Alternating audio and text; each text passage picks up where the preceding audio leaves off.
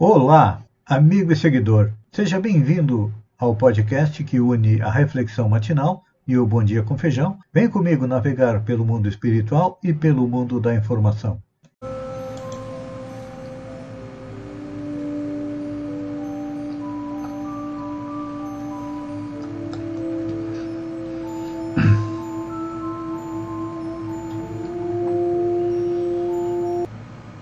Olá, amigo e seguidor. Seja bem-vindo à nossa live da Reflexão Matinal, onde diariamente eu e você vamos em direção ao nosso coração para lá, como jardineiros espirituais, elevar templos às nossas virtudes, ou seja, fazer com que é, nossas qualidades, nosso lado positivo, cresça, floresça e frutifique. Temos que trabalhar a compreensão, a tolerância, o perdão, a indulgência e ao mesmo tempo também temos que cavar masmorras aos nossos vícios, ou seja, fazer com que eles, que são o orgulho, o ciúme, a avareza, o ódio, a inveja, a maledicência e a intolerância, sejam enterrados bem fundo, porque são eles a causa da nossa infelicidade. Então, à medida que nós vamos crescendo, evoluindo, porque o progresso é uma das leis do universo, nós vamos nos transformando em pessoas melhores e sendo um pouquinho mais felizes. E além do progresso, nós temos feito uma analogia com o crescimento, o desenvolvimento de uma criança. Falávamos dos pais superprotetores. São aqueles que muitas vezes não deixam o filho fazer nada, fazem tudo por ele e depois, quando chegam na idade adulta, têm muita dificuldade em se situar é, na vida, porque esta superproteção leva a uma insegurança pessoal que é responsável por inúmeras dificuldades na vida é, de todos nós. Mas, no outro lado, também nós temos aqueles pais que não se preocupam, que abandonam os filhos. E todos nós vivemos entre estes dois extremos de pais. Depois, quando a gente se transforma em avô, a gente reflete um pouco mais e tenta é, seguir o caminho do meio. E estes pais que abandonam seus filhos acabam também fazendo com que eles sejam inseguros emocionalmente. Por quê?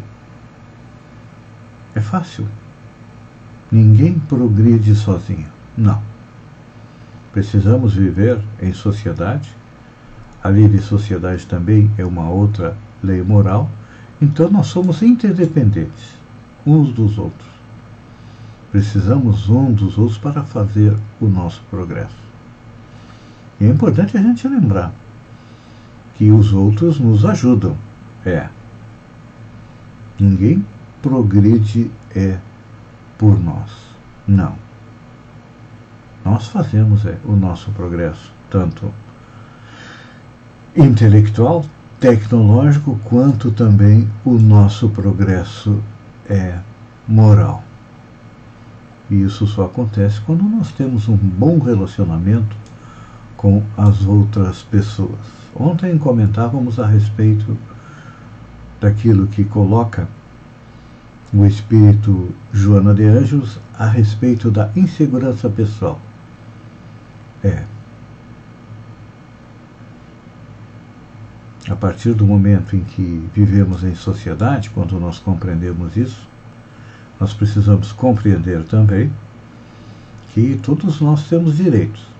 Todos nós temos aí muito forte dentro da nossa mente os direitos que nós temos. Mas acabamos esquecendo que cada direito corresponde também a um dever. Então, se nós temos o direito de pensar, de agir, os outros também têm o mesmo direito.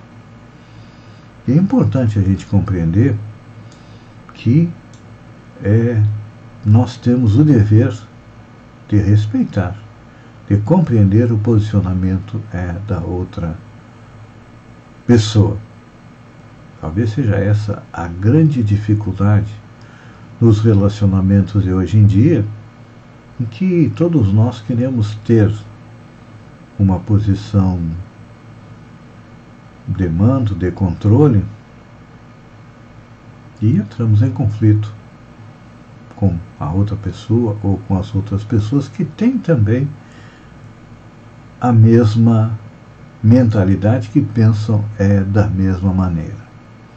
Então, por que, que é tanto choque entre as pessoas atualmente? Porque nós ainda não conseguimos é exercitar de maneira correta a tolerância. Estamos nos transformando em pessoas é, extremamente intolerantes. Por quê? Porque as redes sociais deixaram as pessoas mais desnudas, ou seja, nas redes sociais as pessoas se mostram como realmente são. Vamos analisar. Alguém faz um post, eu não gosto, eu vou lá e critico. Ah, você está errado, não tem que ser assim. Hoje fala-se muito em narrativa. Narrativa o que, que é? É uma visão pessoal sobre algum fato ou sobre algum acontecimento. Não significa que seja a visão correta. Por exemplo, as narrativas. Ontem eu ainda estava lendo uma, um esclarecimento a respeito de um tempero, curcuma, ou muitas vezes as pessoas chamam de açafrão, é, que seria indicado para combater o coronavírus. Era um fake news. Porque logo após veio o desmedido. Só que entre alguém é, ler o post, compartilhar, quantas pessoas não fizeram uso da curcuma ou do açafrão como preventivo ou como tratamento ao coronavírus? Tinha pastor que vendia feijões mágicos, feijões que curavam o coronavírus. Ele ganhou dinheiro. Nós ganhamos é, o prejuízo e teve gente que comprou, pegou o coronavírus e aí? A culpa é do feijão mágico? Não. A culpa é das pessoas que não se previnem com máscara, com álcool gel, colocando em prática os protocolos de segurança. Hoje mesmo eu estava lendo uma notícia de que os laboratórios que vendem é, o kit Covid tiveram um lucro de um bilhão de reais. Claro que para alguém é, indicar o uso do kit Covid, que não tem eficácia nem eficiência nenhuma, pelo menos para o coronavírus, ele serve para outras coisas. Alguém veio uma comissão, alguém está ganhando muito dinheiro e tem gente que está ganhando um pijama de madeira lá no cemitério porque acreditou. É, hoje em dia nós temos aí muitos concorrentes dos profissionais da medicina. Nós temos o Dr. Google, que muitas vezes, quando nós vamos ao médico, já temos aí é, o diagnóstico completo, só pedimos para o médico a receita, porque o Dr. Google sabe mais do que um profissional de medicina. Hoje nós temos aí o Dr. Facebook, que também está fazendo concorrência com o Dr. Google e também com os profissionais da medicina. E aí? Em quem acreditar? Eu sempre digo que as redes sociais, o mecanismo de busca, ele serve para nos trazer uma informação subsidiária, nos trazer a informação. Mas também temos que é, seguir as orientações dos profissionais da medicina, porque eles estudaram para isso e hoje em dia todo mundo se classifica como doutor. Não, eu sou doutor nisso, naquilo, naquilo outro, porque porque eu li alguns posts nas redes sociais e muitas vezes nós não fomos nem em busca de analisar o histórico daquele instituto ou daquela pessoa que está nos passando a informação. É. Tudo isso é porque, porque nós ainda não aprendemos a conviver em sociedade. Então, pense nisso, amigo seguidor. Enquanto agradeço a você por ter estado comigo durante esses minutos, fiquem com Deus e até amanhã, no amanhecer, com mais uma reflexão matinal. Um beijo no coração e até lá então.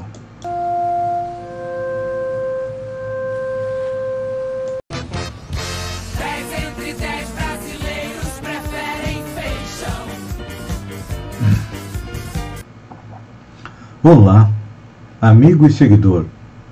Seja bem-vindo à nossa live do Bom Dia com Feijão, onde eu convido você, vem comigo, vem navegar pelo mundo da informação com as notícias da região, Santa Catarina, do Brasil e do mundo. Começamos com a região. Balneário Rui do Silva é um dos municípios que está com 100% de transparência. Por quê? É a única prefeitura da região da AMESC que divulga a falta de vacinas. Tem duas hipóteses para o fato. A primeira é que somente o município não recebe as vacinas, e o segundo, os demais também não recebem, mas não divulgam. Falando em MDB regional, o MDB da região está se movimentando para ter Tiago Zilli quando, como candidato a deputado estadual. Quem tem estado ausente das reuniões é a prefeita de Sombrio, Gislaine Cunha, que também é filiada ao MDB. O fato é que ela é muito ligada ao senador Jorginho Melo e provavelmente ela apoia discretamente, em off, os candidatos do partido do senador Jorginho Melo. Notícia boa. Finalmente acabaram as filas de espera por leitos de UTI no estado e também na nossa região, que era a região que tinha mais pessoas na fila de espera. Mas não dá para baixar a guarda pois ainda temos oito regiões que continuam em estado gravíssimo, inclusive a nossa. Diz que deu bronca em ação contra a dispensa de uso de máscara, morre vítima da Covid. O juiz Pedro Furtado Júnior, titular da segunda vara da Fazenda Pública de Criciúma, morreu na manhã desta segunda-feira por complicações relacionadas à Covid. O magistrado estava internado no hospital da Unimed. Em junho de 2020, Decisão dele em uma ação chamou atenção em Santa Catarina ao dar bronca em um morador do município que procurou a justiça para não usar máscara em meio à pandemia de coronavírus. É, Dr. Pedro, como nós o conhecemos, nasceu em Curitiba, no Paraná. Foi juiz substituto em Fraiburgo, Blumenau e Araranguá. E titular aqui em Sombrio, Araranguá e Jaraguá do Sul. Em Criciúma ele atuou por mais de 10 anos. Era muito querido entre todas as pessoas. Olha, dificilmente um juiz é bem visto pelos advogados, porque normalmente ele agrada um e desagrada outro, mas muita gente lamentou o retorno à pátria espiritual é, do Dr. Pedro. Santa Catarina confirma a casa da variante Alfa no Vale do Itajaí. Santa Catarina, nossa Secretaria de Saúde, e a Diretoria de Vigilância Epidemiológica confirmaram nesta segunda-feira um caso da variante alfa em Brusque, no Vale do Itajaí. Segundo a Prefeitura, o paciente está bem em casa e não viajou nem recebeu ninguém de fora do seu círculo de convivência. Conforme o Estado, um caso desta variante, considerado importado, já foi confirmado em março na capital. É, está chegando aí também a variante Gama, né? Ou melhor, a variante Delta, desculpem. Então temos que ter cuidado. Ex-procuradores divulgam nota a favor da urna e dizem que insinuações devem ser repelidas. Oito ex-procuradores gerais eleitorais divulgaram uma nota nesta segunda-feira, na qual defenderam as urnas eletrônicas e afirmaram que insinuações contra o sistema devem ser repelidas.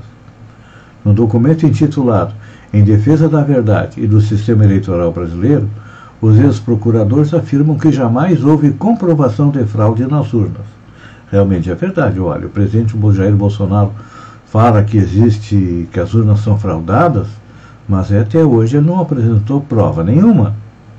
É só conversa, e a gente sabe que o presidente Bolsonaro fala pelos cotovelos, se a gente for peneirar tudo aquilo que ele fala, De cada dez declarações, uma é verdadeira e as outras nove são é, fake news. 38% reprovam o desempenho do Congresso, 14% aprovam, aponta a pesquisa Datafolha.